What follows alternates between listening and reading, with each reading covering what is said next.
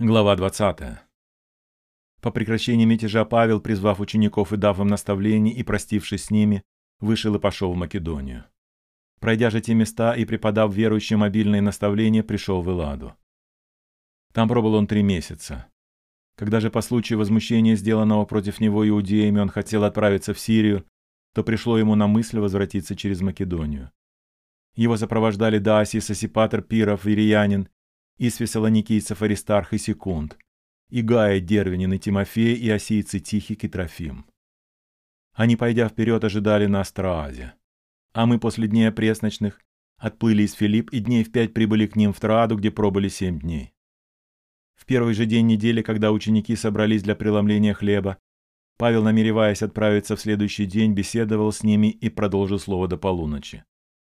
В горнице, где мы собрались, было довольно светильников. Во время продолжительной беседы Павловой один юноша именем Евтих, сидевший на окне, погрузился в глубокий сон и, пошатнувшись сонный, упал вниз третьего жилья и поднят мертвым. Павел, сойдя, пал на него и, обняв его, сказал, «Не тревожьтесь, ибо душа его в нем».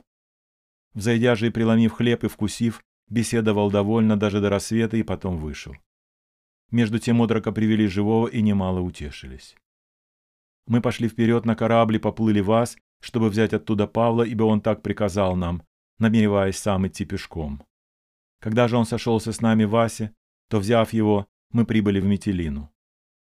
И отплыв оттуда, в следующий день мы остановились против Хиоса, а на другой пристали к Самосу, и, побывав в Трагилии, в следующий день прибыли в Мелит.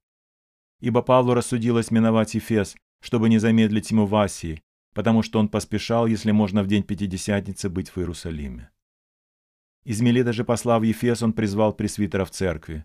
И когда они пришли к нему, он сказал им, «Вы знаете, как я с первого дня, в который пришел в Асию, все время был с вами, работая Господу со всяким смиренномудрием и многими слезами, среди искушений, приключавшихся мне по злоумышлениям иудеев. Как я не пропустил ничего полезного, о чем вам не проповедовал бы и чему не учил бы вас всенародно и по домам возвещая иудеям и эллинам покаяние пред Богом и веру в Господа нашего Иисуса Христа. И вот ныне я по влечению Духа иду в Иерусалим, не зная, что там встретится со мною. Только Дух Святой по всем городам свидетельствует, говоря, что узы и скорби ждут меня. Но я ни на что не взираю и не дорожу свою жизнью, только бы с радостью совершить поприще мое и служение, которое я принял от Господа Иисуса проповедовать Евангелие благодати Божией. И ныне вот я знаю, что уже не увидите лица моего все вы, между которыми ходил я, проповедуя Царствие Божие. Посему свидетельствую вам в нынешний день, что чист я от крови всех, ибо я не упускал возвещать вам всю волю Божию. Итак, внимайте себе и всему стаду, в котором Дух Святой поставил вас блюстителями, пасти церковь Господа и Бога, которую Он приобрел себе кровью Своею. Ибо я знаю, что по отшествии моем войдут к вам лютые волки, не щадящие стада и из вас самих восстанут люди, которые будут говорить превратно, дабы улечь учеников за собою. Посему бодрствуйте, памятая, что я три года день и ночь непрестанно со слезами учил каждого из вас. И ныне предаю вас, братья, Богу и Слову благодати Его, могущему назидать вас более и дать вам наследие со всеми освященными. Ни серебра, ни золота, ни одежды я ни от кого не пожелал. Сами знаете, что нуждам моим и нуждам бывших при мне послужили руки Моисии. Во всем показал я вам, что так трудясь, надобно поддерживать слабых и памятовать слова Господа Иисуса, ибо Он сам сказал, «Блажение давать, нежели принимать».